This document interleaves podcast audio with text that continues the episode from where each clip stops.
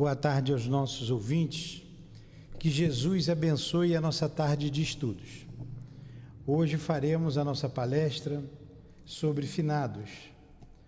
Nós vamos ler o Evangelho, fazer a prece, lerei algumas questões que o nosso amigo Raimundo pediu e ele fará a explanação do estudo desta, desta tarde. E, alguns avisos rápidos. Nossa casa funciona todos os dias. Amanhã teremos estudos de 9 às 10 horas da manhã o Evangelho, de 10 às 11 Memórias de um Suicida. Então vamos ler a página inicial do Evangelho e fazer a nossa prece.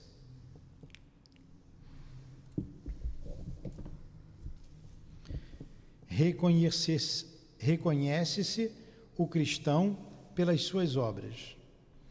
Aqueles que me dizem Senhor, Senhor, nem todos entrarão no reino dos céus, mas apenas o que faz a vontade de meu Pai que está nos céus. Escutai estas palavras do Mestre, todos vós que repelis a doutrina espírita como obra do demônio. Abri os vossos ouvidos, pois chegou o momento de ouvir. Mestre Jesus, aqui nos reunimos em Teu nome, em nome de Deus, com os Espíritos enviados pelo Senhor, para estudarmos a doutrina espírita, hoje o livro dos Espíritos, e pedimos, Senhor, que possamos em Teu nome invocar alguns desses irmãos, como o nosso querido Altivo Panfiro, diretor da nossa casa de amor. Ele com a coluna de espíritos que sustentam o nosso SEAP. Em nome desses irmãos queridos, em nome do amor, em nome do nosso amor, do teu amor, Jesus, e do amor de Deus, nosso Pai, acima de tudo, iniciamos os estudos da tarde de hoje. Que assim seja. Bom, o nosso irmão Raimundo pediu que lêssemos algumas questões do Livro dos Espíritos. Comemoração dos Mortos, funerais. Questão 320. Os espíritos são sensíveis à lembrança daqueles que amaram na terra? Respondem os espíritos. Muito mais do que podeis supor. Se são felizes, essa lembrança lhes aumenta a felicidade se são infelizes, representa para eles um alívio. Pergunta 321. Pergunta Kardec aos espíritos. O dia da comemoração dos mortos tem para os espíritos algo de mais solene?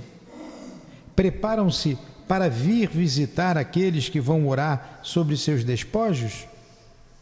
Resposta: os espíritos atendem ao chamado do pensamento nesse dia, como nos outros. Letra A, subpergunta A. Esse é para eles um dia de encontro junto de suas sepulturas? Resposta: Nesse dia eles lá estão em maior número, porque há mais pessoas que os chamam. Porém, cada um deles só comparece ali pelos seus amigos e não pela multidão dos indiferentes. Subpergunta B. Sob que forma ali comparecem e como os veríamos se pudessem tornar-se visíveis? Resposta: aquela sob a qual os conhecemos quando encarnados. Então passamos a palavra ao nosso irmão Raimundo, que Deus te abençoe, que Jesus e o nosso altivo te inspire. Então, Queridas irmãs, queridos irmãos, boa tarde. Embora sejamos redundantes, é sempre uma grande satisfação, né, podermos falar do Evangelho de Jesus da forma rediviva, né? É, o Senhor, quando estava próximo dele partir, né, a partir do no Evangelho de João, a partir do capítulo 13, ele começa a se despedir dos apóstolos. E tudo aquilo que ele falou para os apóstolos na despedida, inclusive o ato de lavar os pés, né, que é o capítulo 13, no 14, onde está prometido. Até o, o, a, as preces que ele fez no, no horto é extensivo a nós, que somos sucessores dos seus apóstolos. Né? Claro, guardadas as devidas proporções. Aí entra o outro lado. É uma grande honra, mas também é uma grande responsabilidade, porque aqueles que o Senhor é, planejou a reencarnação dele junto com ele para a implantação do Evangelho eram almas que estavam muito à frente da nossa. Tá? Tanto que eles iam para o suplício, né, para a execução, ser passado por fio de espada, esmagado por pata de cavalo, queimado vivo, né, é, devorado por feras é, famintas, cantando, orando. Qual de nós que tem essa disposição hoje? Então, há dois mil anos ele planejou aquele grupo, né? Porque ele precisava é, de ombros mais fortes do que os nossos. Hoje, imagina aquele tempo, para que ele pudesse é, iniciar a implantação do seu evangelho. E ele o fez, tá? e, ele, e ele o fez realmente de tal maneira que chegou a nós hoje, ó, com toda a extensão. Mas só que quando, nesse processo aí da despedida, no capítulo 14, né? Capítulo 14 de João é fantástico, né? Tem vários eventos que o codificador pe pegou para formar algum capítulo do Evangelho segundo o Espiritismo. Mas o que mais toca nós espíritas são aqueles versículos 15, 16, 17 e 26 onde ele constrói o capítulo 6 do Evangelho segundo o Espiritismo. Mas o que mostra para a gente, com toda, todos eles muito importantes, mas que mostra para a gente com toda clareza, né, a pujança né, do Evangelho de Jesus, a sua capacidade de previsão, o seu planejamento e a função do Espiritismo é o 26. Ele fala, o Espírito de verdade que vocês não conhecem, né, ele vai ensinar tudo que eu não posso agora e fazê-los lembrar o que vos tenho dito. É, então, ele vai, ó, o Espírito de Verdade vem nos ensinar aquilo que ele não podia há dois mil anos. Por quê, gente? Se nós não tínhamos a menor condições de entender o que, que era a mediunidade, o que, que era a reencarnação, o que, que era a morte, tá? não tínhamos a menor condições. Então, por isso, ele deixou para o Consolador. É bom observar que dele, né, dessa, de quando ele falou isso até o Consolador, tem 18 séculos. É, o Consolador só chegou em 1857. Ele tinha 30 anos, 30 e pouco por aí, então tem, levou o quê? 18 séculos e 20 anos para, para que ele, nós, nós amadurecêssemos o suficiente para que ele pudesse nos mandar o Consolador. E ainda hoje, quantos na Terra assimilam o Consolador? É um grupo muito pequeno. Mas isso nos enche de entusiasmo, exatamente, tá? porque o Senhor aceita o nosso pequeno óbulo. Tá? Ele, entre aqueles doze, ele tinha um que tinha nível superior, que era o cobrador de impostos, um que sabia ler e escrever, que era o Judas, e os outros eram analfabetos. Então eu estou nessa condição dos dez aí, do, do, dos, dos, analfabetos, mas, mas que tinham o propósito o quê? De assimilar o Senhor e dar continuidade à implantação na terra do seu Evangelho. Ele mesmo falou: enquanto faltar um ponto ou um J, de quem? Do Evangelho, eu aqui estarei.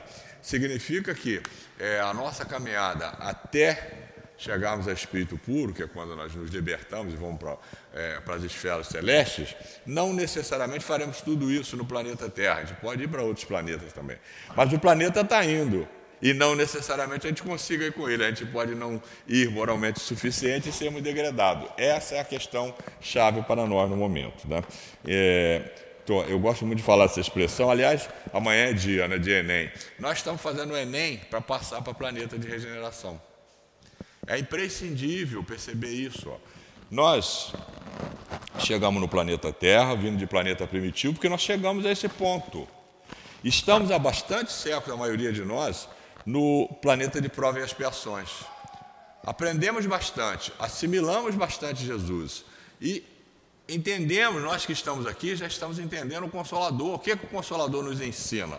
Além de resgatar o Evangelho, nos ensinar o Evangelho com uma linguagem mais fácil, né? ele também nos ensina que nós somos espíritos e, como tais, nós não, por que, que é, é, existe a discriminação? Pura ignorância. Tá? Eu reencarno como homem, como mulher, como preto, amarelo, branco, roxo, africano, francês, de acordo com a minha necessidade, pela bondade do Pai. Onde tiver o gênero de prova que eu preciso passar, o Pai me concede a reencarnação. Como todas as plagas do universo, tem espíritos encarnados e desencarnados, ele tem seus anjos, seus ministros, que no nosso caso nós conhecemos um único, né? que é Jesus. Então, esse Jesus, e aí entra uma questão de fundo, nós precisamos trocar o conceito que nós trazemos das religiões de, de, é, que nós passamos por elas, que foi muito importante para nós. Jesus não é nem artigo religioso e nem um mito, que também tem Jesus como mito. Ah, não, Jesus não é um mito, é um espírito que fez a mesma caminhada que nós estamos fazendo, mas ele é anjo há muitos anos. Nessa trajetória que a gente vê lá no, no Evangelho de João, quando ele chega lá no horto, ele ora para os apóstolos, para nós, e ora para ele. E nessa oração ele fala: Pai, glorifica-me com a glória que eu tinha com o Senhor antes que o mundo existisse. E quando ele fala, eu moro à direita de meu pai, à direita de meu pai só os anjos. Quer dizer, como a Terra tem cerca de 4 bilhões e meio de anos, Olha quantos anos ele já é anjo. Imagina o sacrifício que foi ele sair da região beatífica que habita o Pai, da dimensão que habita o Pai e os anjos, para botar o corpo na terra. É, então, essa, essa, esse seguramente é o maior sacrifício que o Senhor fez. Não foi o da cruz, não que o da cruz não tenha sido é, foi sim, mas da cruz quase todos aqueles que, que, que é, aceitaram Jesus naquele tempo foram executados. Tá? Muitos crucificados. Pedro, por exemplo, foi crucificado e não aceitou ser crucificado em pé. Eu não sou digno de passar pelo mesmo método. Eu vou ser crucificado sim, mas eu quero que seja de cabeça para baixo. Foi crucificado de cabeça para baixo, o apóstolo Pedro. Porque ele não aceitava a igualdade com Jesus, naturalmente. Né? Então, uma das coisas que nós precisamos entender, gente, é que uma da, da, da, um dos fatos mais relevantes é, da codificação, do Consolador prometido por Jesus, é esse aprofundamento da reencarnação. Porque a reencarnação é conhecida dos hindus e de outros povos há muitos anos antes de Jesus, mas não tinha clareza que o Consolador traz. Tá? Eu destaquei um trechinho aqui para que nós possamos entender essa questão do, do morto, né? que hoje nós estamos falando de finados, tá? foi dia de finados há dois dias. Né? Gente, sem percebermos, se percebermos a reencarnação, a gente começa a perceber que a morte não é como, como se descreve, né? como as religiões tradicionais nos passaram. Né? Mas a, a reencarnação é tão importante, tão imprescindível para o entendimento da vida do espírito, que o codificador, na segunda parte do livro dos Espíritos, ele gastou dois capítulos. É o capítulo 4 da segunda parte e o capítulo 5 Tá? O capítulo 4 tem várias questões, e o 5 é um resumo na questão 222. Ela é imensa, ela tem várias páginas. E só lendo só essa questão, cara, muda muito a cabeça de quem quer mudar. Né? Porque enquanto a gente não quiser, a gente não muda. E de quem tem condições de entender. Eu saquei dois ou três, para, três pedacinhos de parágrafo aqui, da 222, para a gente ter uma ideia. Ele fala assim, o codificador. Não é novo, dizem alguns, o dogma da reencarnação. Ressuscitaram-no da doutrina de Pitágoras. Né? E, e, fala mais, mas Pitágoras, como se sabe, não foi o autor do sistema da metapsicose. Ele o colheu dos filósofos indianos e dos egípcios, que o tinham desde tempos imemoriais. É. Então, você veja bem, há quanto tempo se sabe da reencarnação, mas tem dificuldade em entender. Os indianos, ele, o, a Bíblia deles é o Bhagavad Gita. Quem escreveu isso foi Krishna. Krishna, um espírito de altíssima envergadura, segundo Leon Denis, no livro Depois da Morte, o primeiro pré-reformador cristão espírita que ele mandou ao planeta. Tem 5 mil e, cerca de 5.500 anos que ele esteve na Terra. Tá? Então, nesse tempo, é, ele, mas os egípcios, que são os exilados, é, são, é um dos, dos, povos que faz parte do, do grupo dos exilados do Capela, eles conheciam perfeitamente a reencarnação. Só que encarnados, eles entendiam que reencarnar era a ressurreição. Você ia ressurgir no mesmo corpo. Tanto é que as pirâmides, o que, que são as pirâmides? Túmulo de milionário, em que o cara enterrava com o corpo e com todos, muitos dos seus bens, soldados, serviçais, etc, etc porque ele achava que ia reencarnar naquele corpo. Então, a confusão estava exatamente nisso aí, que na verdade não tem como, né? fisicamente, biologicamente, é impossível, porque no ato que o, o fluido vital se esgota no nosso corpo, as nossas células começam a se deteriorar. Tanto que em cerca de 15 horas você já não se aproxima mais do cadáver se não for tratado. Ele começa a cheirar mal. Às vezes, em alguns casos, vai mais ou menos, dependendo do estado de, de saúde da pessoa, mas seja lá como for, no mesmo corpo não dá para voltar. E aí, essa é a grande sacada. E quando ele foi falar disso, né, ele falou várias vezes, mas quando ele foi falar para Nicodemos, doutor da lei, Nicodemos não entendeu. Ele fala: Ah, Nicodemo, você que é doutor da lei não entende? Não vou nem tentar com esse povo aqui. Ó. Daqui a dois mil anos, dois mil e tantos anos, eles vão estar lá no CEAP, e lá no CEAP eles vão ter várias oportunidades de estudar e, se quiserem, podem entender. Então, concluindo a terceira parte que eu peguei na questão 222, ele fala assim, ó, o codificador: Seja, porém, como for, o que não padece dúvida é que uma ideia não atravessa séculos e séculos, nem consegue impor-se à inteligência de escola se não contiver algo de sério. Assim, a ancianidade dessa doutrina, em vez de ser uma objeção, seria a prova a seu favor. Olha só, gente, que clareza, né? Como é que o Kardec tem uma capacidade de síntese e de aprofundamento e sei lá, ele faz assim uma espécie de uma cola que prega na nossa cabeça, prega na nossa mente. Né? Então ele está dizendo aqui, gente, Pitágoras, um dos homens mais inteligentes da Terra, como é que ele pode se impressionar com isso, se ele não tivesse encontrado fundamento?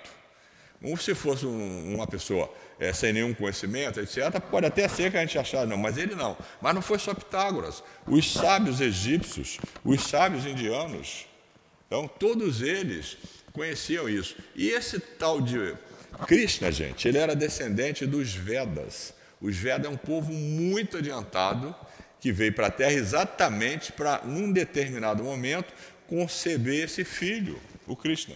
Eles viviam naquela floresta de cedro que tem entre a Índia e o Nepal. Ainda tem um resquício dela lá hoje, porque o resto virou móvel, né? Mas ainda tem um resquício dela lá hoje. Então, depois de 50 mil, 50 mil anos na Terra, o, o, povo desenvolvendo ali a inteligência daquela, daquela região ali, um dos filhos se torna, é, desce um dos missionários de Jesus para ser um dos filhos dessa raça. Isso está bem claro no livro Depois da Morte do Leão Denis. Tá? E aí, veja bem, como é que pode uma ideia dessa impressionar tantas pessoas de escola? Para a gente perceber o seguinte: não adianta insistir com quem não está percebendo ou não quer perceber. É necessário que a pessoa queira para que a gente possa passar a mensagem. Né? Aí está a grande sacada dos diversos cursos que tem na Casa de Espírito, os diversos livros, porque com o estudo o trabalhador se elabora, se prepara e ele torna um disseminador, entendeu? E é aí que está a fase da continuidade do, trabalho dos apóstolos, não só do Evangelho de Jesus, mas como da doutrina, das diversas doutrinas, né? que condensada no Espiritismo, explicada pelo, do Espiritismo pelos Espíritos, através da direção do Espírito de Verdade, nós tomamos conhecimento e toca a nossa razão. Tá? Então hoje eu não acredito na reencarnação porque uma igreja, uma religião me impôs, não, não, não. É a minha razão que me concede.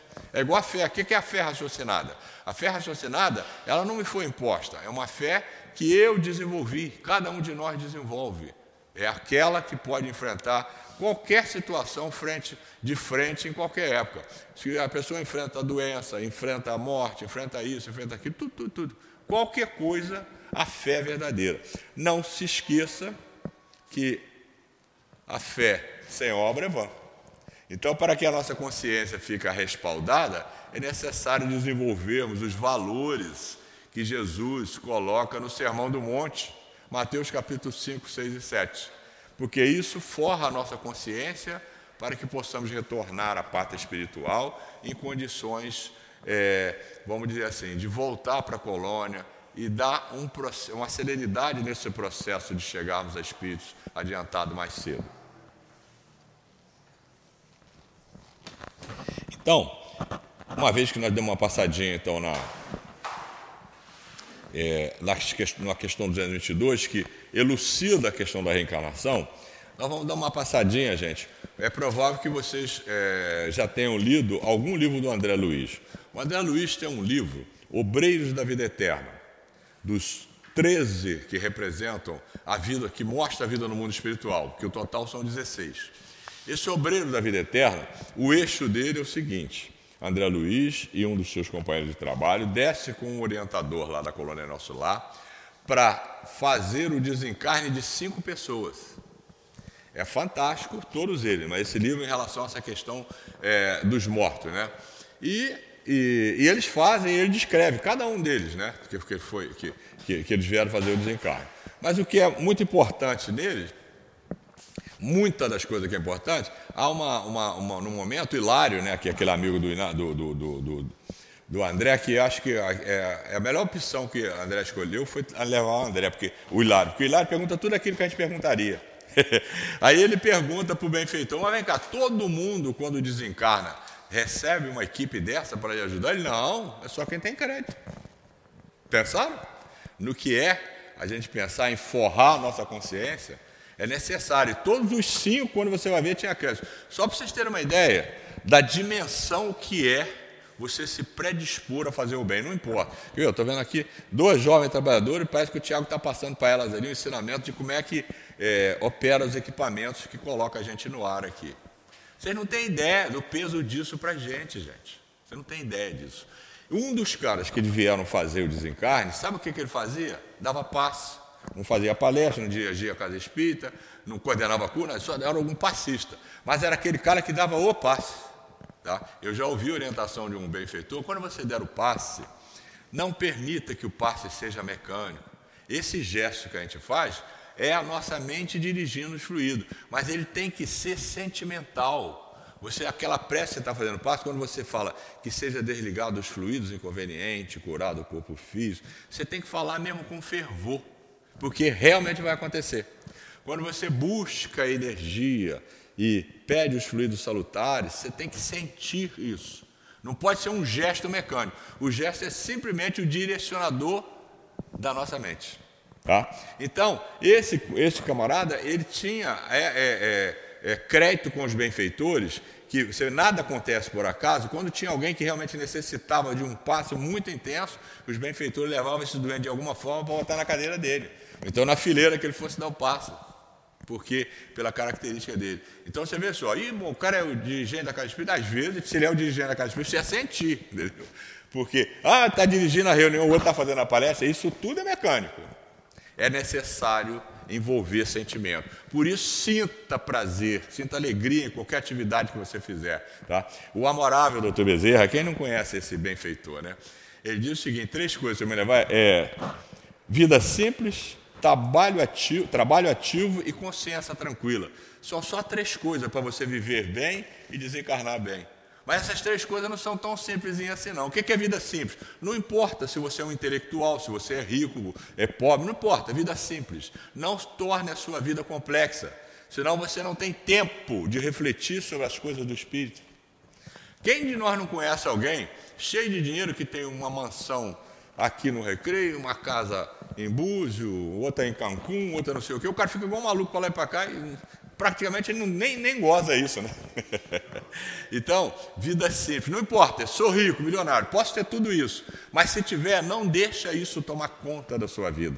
E se eu não tiver, não deixa eu não ter também. Se contenta com o que tem, trabalha com o que você precisa, é vida simples. Trabalho ativo. O que, que é isso? Cara, seja aplicado naquilo que você fizer. O que, que você faz? Eu sou faxineiro, eu varro o chão. O que, que você faz? Eu sou cirurgião, abro o carro. Não importa. Trabalho ativo, que seja verdadeiro, autêntico. E consciência tranquila. O que, é consciência tranquila? O que, que é que nós levamos? O que, que é que nos julga no momento da morte quando retornamos? A nossa consciência. Questão 621 do Livro de Espírito. Onde está escrita a lei, a lei de Deus? Na nossa consciência. Então, o padrão está aqui. Então, que quando chegar o momento do desencarne, que eu não tenha nada ou ninguém que eu não possa olhar de frente. Porque tem gente que pode, pode até. a gente não precisa ter inimigo, mas tem gente que não gosta da gente. Mas ele não gosta por quê? Se o motivo é dele, paciência. E se ele bater de frente comigo, falar, tá, fulano, mas por que você não? Mas eu fiz foi isso. Ah, porque depois da morte acontece muito isso. A gente encontrar o espírito que não gostava da gente e a gente acertar as questões. Se não acertar, já sabe, vai ter que nascer de novo junto com ele. então, gente, essas, essas coisas todas que o Espiritismo nos trouxe, nos leva hoje, com toda a propriedade, tá? desenvolvermos a nossa fé. Aí você vai dizer, mas e aí se bateu o câncer? Pode chorar, cara, chora se for necessário. E se quebrar economicamente, chora se for necessário. E se prender um grande amor. E se alguém da nossa família, da nossa relação, desencarna, vai sentir saudade, vai chorar? Claro, mas não se desespere. Tá? Não perca, não deixa que isso é, entrave a nossa continuidade. A gente pode ter queda, pode tropeçar, mas levanta imediatamente. Tá? Através da prece, através das boas ações e retoma a vida. E é muito. Olha só o que, que Emmanuel fala, então, nesse livro Obreiros da Vida Eterna, na introdução. A introdução dos livros do André Luiz são feitas pelo Emmanuel. Né? Ele fala assim: o homem moderno, pesquisador da estratosfera e do subsolo, esbarra ante os pórticos do sepulcro com a mesma aflição dos egípcios, dos gregos e dos romanos de épocas recuadas. Os séculos que varreram civilizações, refundiram povos, não transformaram a misteriosa fisionomia da sepultura. Milenário ponto de interrogação. A morte continua ferindo sentimentos e torturando a inteligência. Por pura ignorância. Ah, mas o senhor tem sinto saudade da minha mãe? Claro, eu já, eu, já, eu, já, eu já enterrei mãe, pai, até um filho, meu filho mais velho. É claro que é duro, cara, você chora. Mas a gente já sabe que não morreu. Nós estamos num planeta de provas e expiações, e num planeta de provas e expiações, o meu corpo é muito material. Então ele funciona como uma campana do espírito que não me deixa ver no mundo dos espíritos. Mas quando eu durmo, eu vejo. Ah, mas os médios não, médio vê janela, tá? O médio não vê estuantemente no mundo dos espíritos, não. Salvo algumas exceções, né? Mas eu, na, na, maioria dos casos é isso aí. Você vai lá no livro dos médicos, por que, que ele não vê? Porque ele não está projetado, o corpo dele, num planeta de provas e expiações, e a mente, não está projetado para viver duas vidas, a de encarnado e a de desencarnado, ele não suportaria. Por isso que o médico só vê o que Deus permite. Você fala, pô, mas de vez em quando eu sonho e vejo uns troços monstruosos lá. Sempre que isso acontecer, saiba. O senhor ainda agora está dizendo, você precisa estudar, precisa saber, precisa trabalhar. Porque no ato que você toma conhecimento do que, que é isso, esse problema passa, acaba e você vai trabalhar. E se você não fizer, é contigo. Aí eu vou te dar um caminho. Vai lá e pega o livro Os Mensageiros do André Luiz. Até o capítulo 13 ou 14 você vai ver lá completamente tá, o contrato que o médio assinou. Com toda clareza. Né? Inclusive o André tem a oportunidade, quando ele está é, para escrever esse livro, né, Clarencio lhe dá a permissão e manda Tobias levá-lo lá no Ministério das Comunicações. Né? E quando ele chega, ele sobe as, as alamedas, né? Esse livro, Os Mensageiros, esse título, é o título da universidade que forma médio na colônia Nosso Lar. E André fala para tu, caramba, caramba por minha conta. Como está tá muito bem a mediunidade na Terra. E, por quê? Isso aqui é muito bonito, é muito bom. E desde quando que o curso faz? Muita gente faz o curso e não faz não, André. Aí ele sobe para falar com o Aniceto, Aniceto falava, Ih, a gente treina milhares aqui, só alguns fazem. É só você ver. Quem faz atendimento fraterno na casa durante muito tempo, quantos médicos você já atendeu e quantos você viu trabalhando? Está lá no livro. Tá? E aí, André, posso falar com. Isso aqui, um pátio cheio de gente. Posso falar com eles? Pode, a maioria é repetente. Aí chega lá para falar com um, aí chega para a moça, e você? Como é que foi? Ah, eu simplesmente vendi a minha mediunidade, oito anos no umbral. Aí pega o outro e você, ah, eu tinha um magnetismo incrível, um magnetismo era para curar, para ajudar, mas ele tinha um magnetismo de tal maneira que se ele desejasse alguém, ele fazia essa pessoa fazer o que ele queria. E o meu colega doutrinador, esse que eu acho injusto. chega para ele, e você? Olha, eu decorava o evangelho e jogava na cara do Espírito. Você está sofrendo porque você merece, falta de caridade. 11 anos no umbral. De coitado. então, eu tenho um cuidado danado com isso, porque essa é uma das minhas atividades. Então, e você vê, se ele tivesse feito igual Bezerra, né, de maneira simples, né, dedicado, consciência tranquila, como muitos fazem, chega lá brilhando, brilhando. Então, lembrado do doutor Bezerra, quando Celina desperta ele, né, aí entre muitos casos ali, ele escuta um, um monte de vozes, gente cantando. Celina, o que, que, é isso? Ela, vem aqui, Bezerra, vem ver. Aí chega na janela, aquele montão de gente cantando e batendo papo. Pai. Quem são? São aqueles, Bezerra, que você doutrinou, aqueles que você socorreu, deu a carteira, né? Tá? São aqueles que você tratou, vieram bater palma para você. Então, pense nisso. então, o quanto retorna. Lembra que Jesus falasse? Falava que se você faz uma coisa bem, mas de bem mesmo, de coração, você recebe cem vezes. Centuplicadamente. Centuplicadamente é cem vezes? Não, Jesus não dá essa conta matemática. Quando ele fala para Pedro 70 vezes 7, não é 490, é muito. Então, o bem, o pouco bem que a gente faz tem um peso muito grande para nós. Tá? Por quê, gente? Vocês já observaram que na proporção que o Espírito se adianta, ele só faz o bem? Por isso que ele vive em dimensões iluminada, perfumada, que só tem a felicidade. Por isso que ele consegue construir um corpo que não tem enfermidade, que não precisa de alimento, habita um planeta ditoso. Tá? E aí, o, o, que, que, o que, que nos mostra mais um pouquinho o, o, nosso querido Emmanuel? Ele fala: o Espiritismo começou a inapreciável, o inapreciável trabalho de positivar a continuação da vida além da morte, fenômeno natural do caminho da ascensão.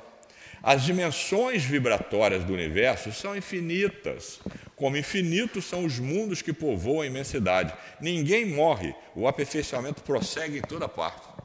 Ah, isso é claro assim lá longe, né? Então, vá lá no capítulo, é, na casa de meu pai há muitas moradas, logo no início do Evangelho, você vai ver, né? Ali cinco classes de planeta, mas o codificador coloca, ó, isso aqui é apenas didático, entre uma e outra tem muita é, variação. Mas você começa com o planeta primitivo, que nós passamos por ele, chegamos ao provas e expiações, que nós conhecemos muito bem, estamos nele, e estamos fazendo Enem por regeneração. No regeneração, gente, é que nós vamos conseguir sublimar os cinco sentidos. Já observaram que os cinco sentidos que nós somos são inerentes ao corpo humano? E o que, que ele nos dá? Prazer. Prazer para o corpo humano. Está errado? Não, em absoluto. Mas os espíritos que sublimaram eles não comem mais, não faz mais sexo, não bebe, etc, etc, etc. E tem um prazer muito maior do que tudo isso que é material que nós temos. E aí, por esse motivo, quem é que constrói nosso corpo? O nosso perispírito. Ele é altamente ideoplástico. Né? A nossa mente constrói um corpo que ele vai nascer num planeta que não é dessa forma, que é o planeta de todos. Tá? Vai lá na, na escala espírita, você vai ver que os espíritos da segunda ordem, eles nascem nesse planeta. Tá? A distância para eles não existe. Santo Agostinho fala na questão 495 do Anjo da Guarda, gente, a distância para nós não existe. Eu moro a milhões de léguas de voz e te vejo o tempo todo, cuido de você o tempo todo, mesmo estando encarnado. Porque o corpo físico dele lá, que é fluídico, é mais sutil do que o meu perispírito na Terra. Isso tudo em função de quê? Da mudança psíquica que cada um de nós estamos fazendo, entendeu?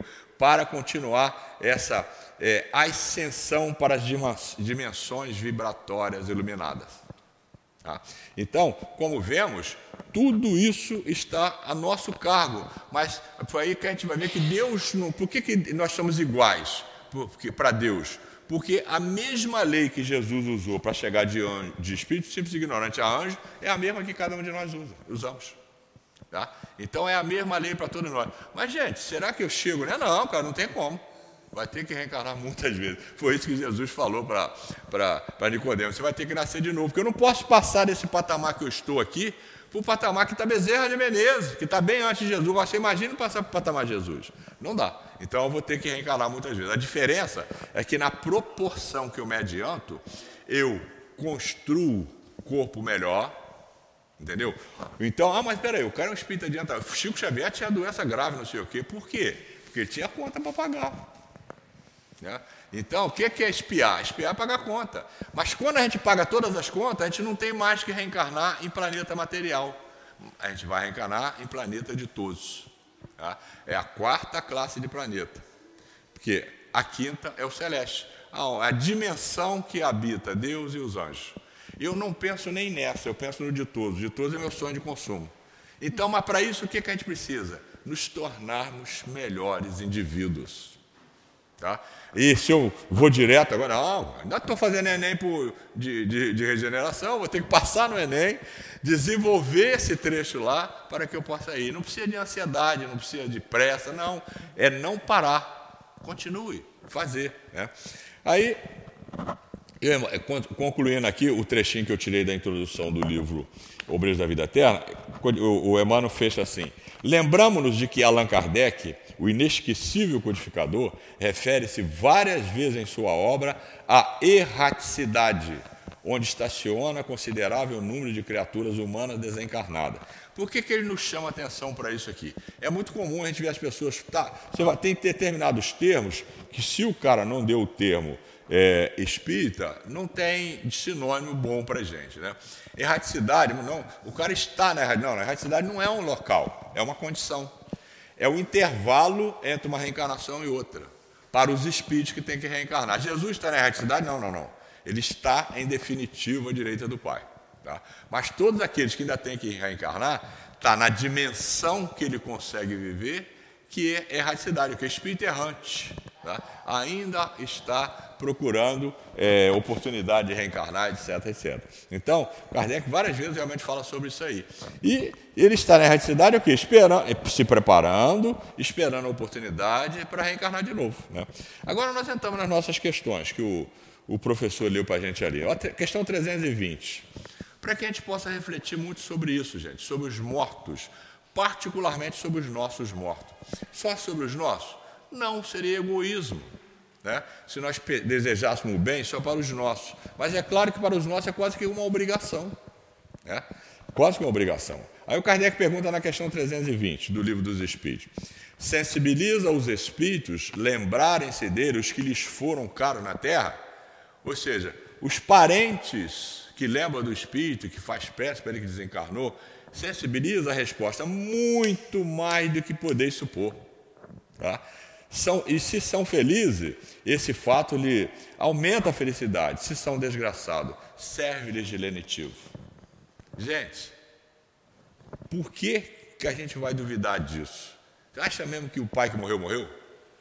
Tá? Você acha mesmo? Porque dentro daqueles padrões da religião tradicional, tanto é que, exceto o Espiritismo, todas as religiões cristãs não fazem prece para os mortos. Já viram isso? Olha lá no seu grupo de zap, quando morre alguém, se o evangélico mandar uma mensagem, ele fala: Ah, vamos orar pela família, mas nunca pelo morto. É uma prova, é, é um precinho que ele paga por não ter entendido Jesus. Entendeu? Mas na verdade, ele fica sem prece? Não, por quê? Prece não é necessariamente essa coisa que você tem que sentar, ajoelhar, fechar os olhos, não, não, não. Quando você pensa, é prece. Então, qual a mãe que não pensa carinhosamente no filho que desencarnou? Qual de nós não pensa carinhosamente do amigo, do parente, quem quer que seja? Isso é prece, ele recebe. E como é que ele recebe? É, ele recebe feliz muito mais do que nós podemos supor. Tá? Então, não se esqueçam. É, eu conheço gente, né, e às vezes até faço parte delas, que eu, eu me lembro, quando você pensa, você pensar em alguém, é quase certo, não vou dizer que é certo, mas é quase certo que esse alguém está te acessando mentalmente, encarnado ou desencarnado. Então, sonhou ou pensou em alguém que desencarnou, cara, se você não vai fazer a pré, escreve no papelzinho, bota no bolso, para logo mais quando você for deitar, for fazer a sua pré, lembre de pedir por ele. Ele está se comunicando com você. Tá? Quantos? Ah, eu sonhei com a minha mãe. Como é que ela estava? Estava chorando. Por que, que ela estava chorando? Porque você está fazendo alguma coisa que está prejudicando, cara. É, e o que? Deus só permitiu que você visse isso para que você despertasse. Se corrija, meu filho. Porque se você se corrigir, você vem para aqui, para a colônia comigo. Senão você vai ficar lá embaixo, entendeu? E outra coisa, e se ela for um espírito feliz? Ela se sente mais feliz ainda. E se não for um espírito feliz? Tem outra questão do livro do Espírito que ele recebe isso como se fosse um refrigério. Você lembra aquele dia que você está andando, nesse dia agora que nós temos passado e que vai vir aqui até janeiro? Aquele calor danado que você entra no banco ou na loja, aquele, é o que ele sente. É quando a prece chega ao sofredor lá na, na, nas regiões purgatoriais. Ele sente um refrigério. E muitos deles, de imediato, criam condições para serem socorridos. Ou então, criam condições, essa prece propicia, ainda mais se ela for repetida, né? propicia recurso para ser socorrido.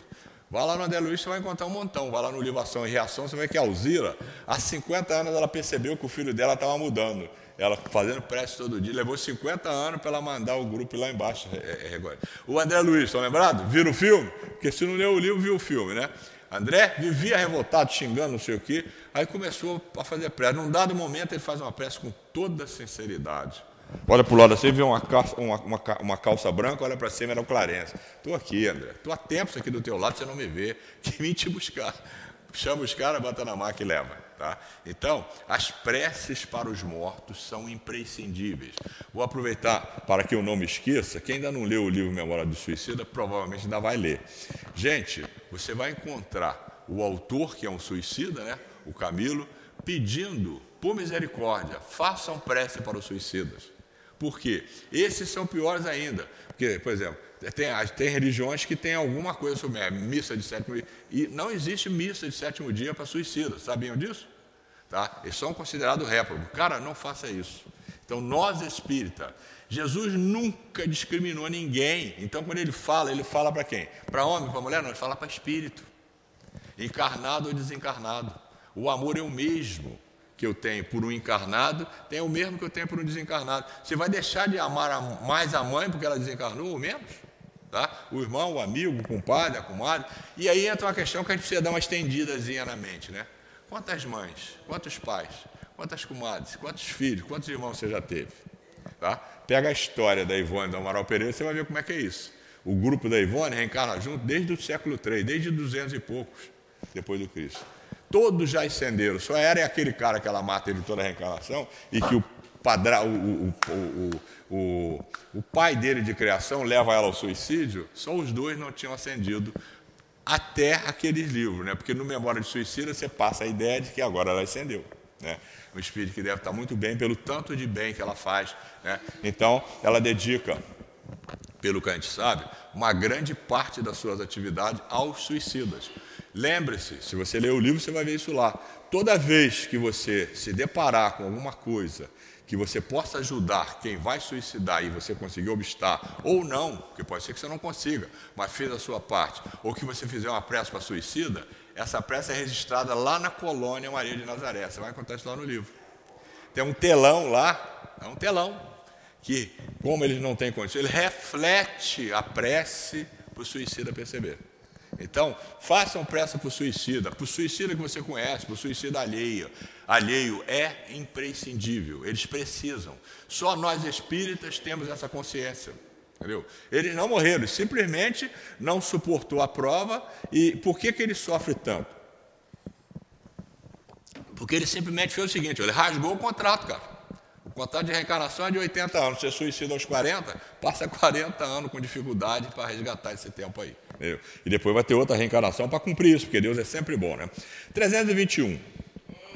É o dia 2 que passou, né? O dia da comemoração dos mortos é para os espíritos mais solene que os outros dias.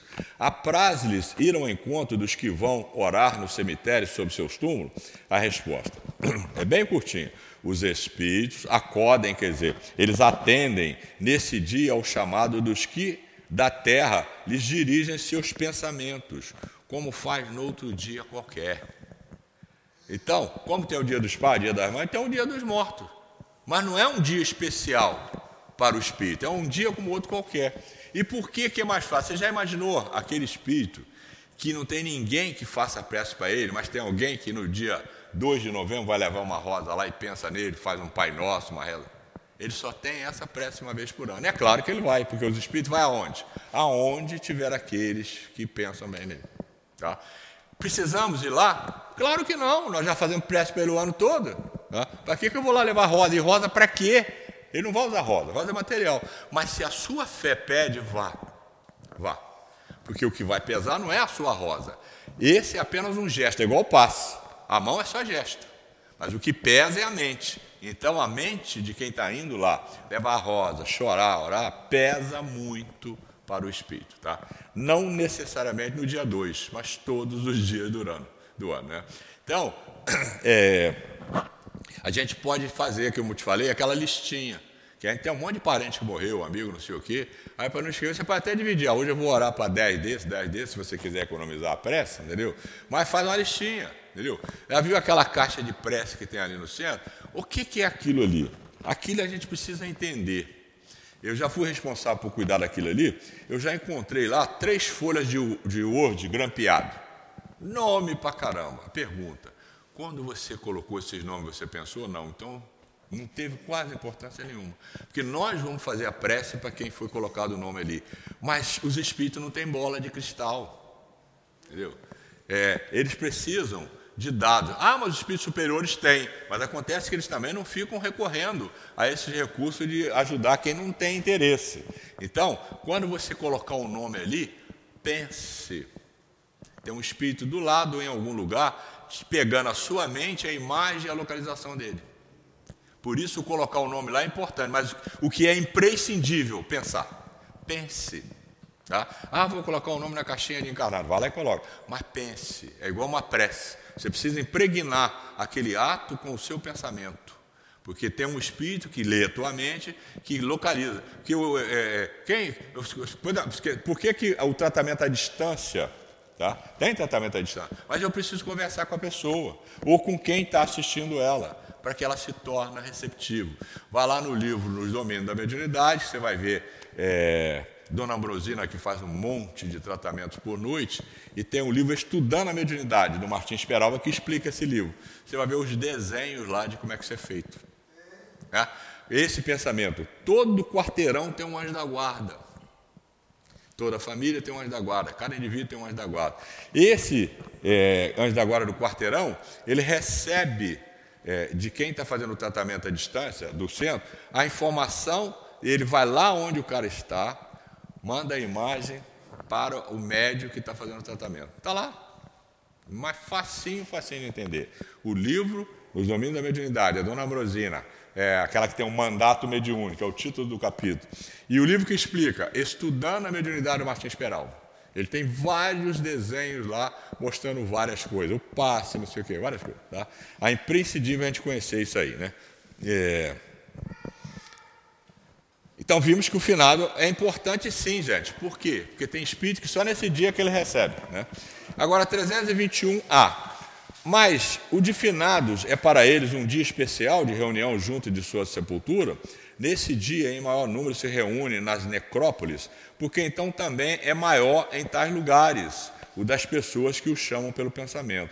Porém, cada espírito vai lá somente pelos seus amigos e não pela multidão dos indiferentes.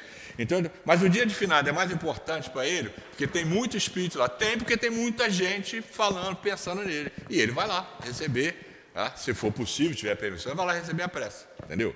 Mas o, ele não vai pela multidão, ele vai pela mente daquele ou daqueles que estão pensando nele. Tá? Mais um trechinho.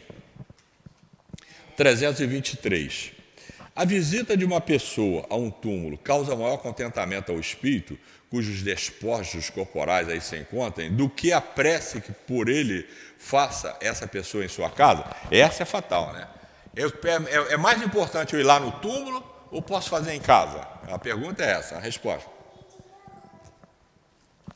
Muito boa, né? Aquele que visita um túmulo apenas manifesta por essa forma que pensa no espírito ausente. A visita é a representação exterior de um fato íntimo. Já dissemos que a prece é, é que santifica o ato da rememoração. Não importa o lugar, desde que é feita com o coração. Redundante. Tá? Você quer ir lá no túmulo, botar uma flor, botar não sei o quê? Vá. Mas não precisa. É porque o espírito não está ali e tomara que não esteja, porque se o espírito não tiver muito, não tiver condições de ligar do corpo, ele fica ali um tempinho, tá? Mas ah, em via de regra, você não precisa ir lá, porque você o atinge com o pensamento. Então isso tudo é dogma, é liturgia religioso. Mas não, tem, não temos o direito de chocar quem tem essa fé, não. Tá? É muito comum, né, é, no, no o, o, espírita tem essa mania, né? Você tem, o cara está no centro espírita há muito tempo, ele chega e fala assim, poxa, Raimundo, mas eu às vezes, na hora do evangelho no lar, tenho uma necessidade de botar roupa branca, botar uma toalha branca na mesa, eu posso fazer? Pode, cara, pode botar roxa, amarela, mas entenda isso aqui, ó, é o pensamento. Não é a roupa branca que vai pesar. Eu conheço espírita de carteirinha que ainda tem essa dúvida.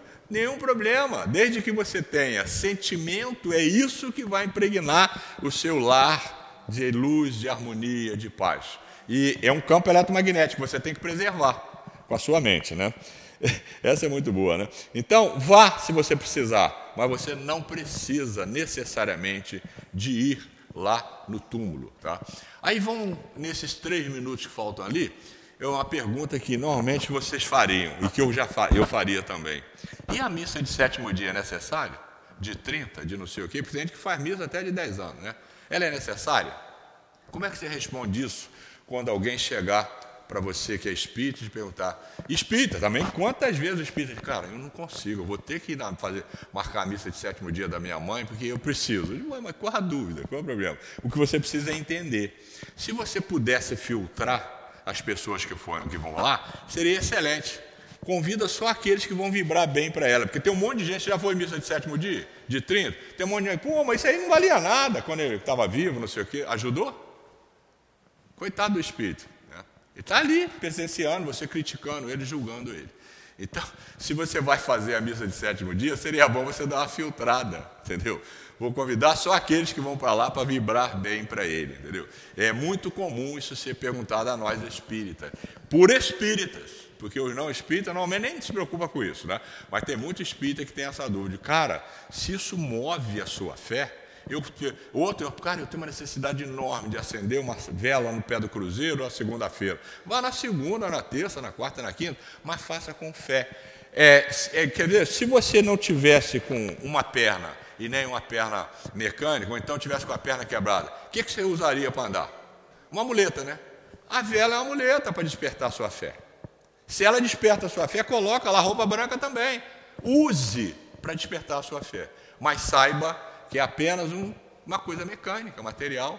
O que pesa mesmo é o pensamento, o sentimento. Tá? É, muito obrigado a vocês pelas boas vibrações e deixo para vocês então é, a proposta, estude essas questões né, do livro dos Espíritos, estude o livro Obreiros da Vida Eterna, que você vai ver que no desencarne a pessoa tem bastante dificuldade e precisa de ajuda. E só tem ajuda aqueles que têm crédito. Tá? Não passa pelaquela dificuldade de ser explorado no, no, resto de fluido que fica no corpo, etc, etc, etc. Os espíritos vêm e resolvem isso. Resolve diversas questões que, se a gente não tem condições, a gente passa por um dos espíritos com todas as sensações que a gente sente aqui. Tá? Então, essa não é uma ameaça mais da igreja. Você vai para o inferno? Não, não, não. Você vai responder com a sua consciência naquilo que você errou se você não entendeu. Porque se você errou, é só pedir perdão que Deus perdoa conscientemente. Tá? Muito obrigado a todos e muita paz.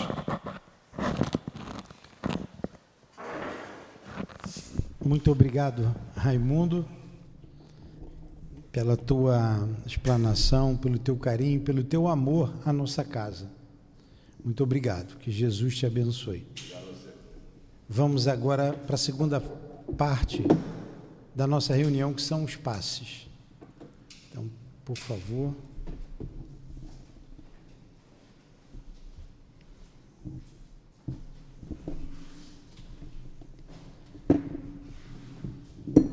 Querido Jesus,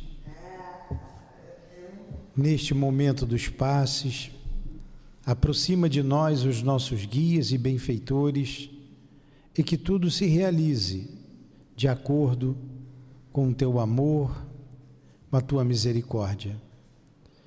Em nome então da espiritualidade amiga que dirige os médiuns, que dirige a nossa casa, hum. em teu nome, Senhor, iniciamos, sempre em nome do amor, o trabalho dos passos. Que assim seja. Que a doce paz do Senhor Jesus nos envolva a todos. É, muitos os chamados e poucos os escolhidos. E a lição é: reconhece o cristão pelas suas obras. A gente, primeiro, para começar a reflexão, a gente precisa se entender como ser humano, né? se entender como espírita, como cristão. É, é claro que a gente precisa do estudo, a gente precisa de vir a casa, a gente precisa de, de, assistir uma palestra, mas a gente precisa entender qual é a nossa intenção. A nossa intenção é o exterior, ou eu quero aprender, eu quero trabalhar no bem, né? O trabalhar no bem é aquele se, se pôr a serviço do Cristo, né? No trabalho, né? Disposta, né? Com resignação, com um sentimento mesmo de amor, né, com a fraternidade, com a humildade. Não é aquele trabalhar para ter reconhecimento. O chamamento do Cristo é para esse trabalho, esse trabalho no bem, que a gente possa se transformar. Já tem todo espírita já conhece, né? Para ser um bom espírita, né? Preciso o quê? Domar as suas tendências, né? E fazer o esforço, né? Por isso. E esse esforço é o que vai contar. E essa transformação para um homem de bem é o chamamento do Cristo, né? É, ele quando chama muitos, todos são, todos têm oportunidade, né? Ele não dá oportunidade a um e não dá a outro. Mas Deus quer o que da gente? Ele quer um sentimento verdadeiro, né? Quando ele faz o chamamento, ele, ele dá oportunidade a todos do trabalho, a todos de se transformarem, né? Mas a gente ainda é espírito muito teimoso, né? A gente prefere ainda as facilidades do mundo, porque largar tudo, né, para se transformar, vai demandar da gente um esforço, né? Vai demandar da gente assim um abdicar de algumas coisas que ainda a gente às vezes ainda prefere no mundo, né? É, acredito que a gente tem tanto apoio, a gente tem tanta sustentação, a gente tem espíritos amigos que ficam sempre ao nosso lado, nos amparam, né? O palestrante falou no anjo de guarda, né? Cada um de nós temos o nosso. Então, quando a gente acha que a gente não tem força, né, para essa transformação, a gente está enganado. Né? Essa transformação a gente pode fazer todo dia, todo dia um pouquinho. É, a gente ainda não consegue se melhorar. Aí eu, a gente escuta a pessoa falar, ah, mas eu não sou Chico Xavier. Né? Mas se a gente também não der o primeiro passo, né? Às vezes são mínimas coisas, né? É escutar uma pessoa que está precisando, né? É, é, é um, um, acolhi, um acolhimento a uma pessoa que está em sofrimento. Isso tudo é trabalho no bem. Né? Para Jesus, que deu todo ali, tudo que a gente tinha que fazer, todo o caminho das pedras, ele já fica satisfeito quando a gente faz alguma coisa, a gente movimenta. Esse movimento é o que conta, é o nosso esforço ainda tá, não está perfeito. A gente sabe que não está perfeito. Né? A gente sabe que ainda tem muita coisa para melhorar. Mas a gente não está se esforçando, a gente não está na luta. E é isso. É, cada dia plantando mais uma semente. É, o chamamento não vai ter uma data certa. Olha, até o dia 10 eu tenho que me melhorar porque vai, vai ter um chamamento. Não, esse chamamento é diário. Né? É, as portas estão abertas. É a gente que não consegue enxergar. Né? E aí a gente, quanto sofrimento a gente evitaria, né? Se a gente pudesse né, evitar esse caminho tortuoso. O chamamento do Cristo é para o reino dele.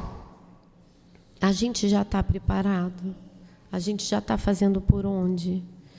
Então é isso, a gente tem que trabalhar todo dia, pensar no bem, é, firmar nosso pensamento no que é, no que edifica, né? E deixar as coisas materiais ir trocando aos poucos, né? Como a gente ainda não consegue trocar totalmente, mas a gente já consegue visualizar o que que é, né? A demanda maior vai ser mundana, mas a gente já tem como fazer essas escolhas. Né? Então é isso. Que a paz do Senhor Jesus nos abençoe nesse momento a todos. Nós te agradecemos, Jesus, pela tarde de estudos, pelos passos que recebemos, pelas vibrações de amor que envolveu a cada um de nós nesta sala de trabalhos nesta sala que é sua, Senhor. Muito obrigado. Muito obrigado ao altivo, e a todos os espíritos guias desta casa de amor que nos sustentaram a alma, o espírito nesses momentos. Que seja então em nome do nosso irmão querido e da direção espiritual desta casa, em nome do nosso amor, Lourdinha, do teu amor, Jesus, e do amor de Deus acima de tudo, é que encerramos os estudos da noite de hoje. Que assim seja.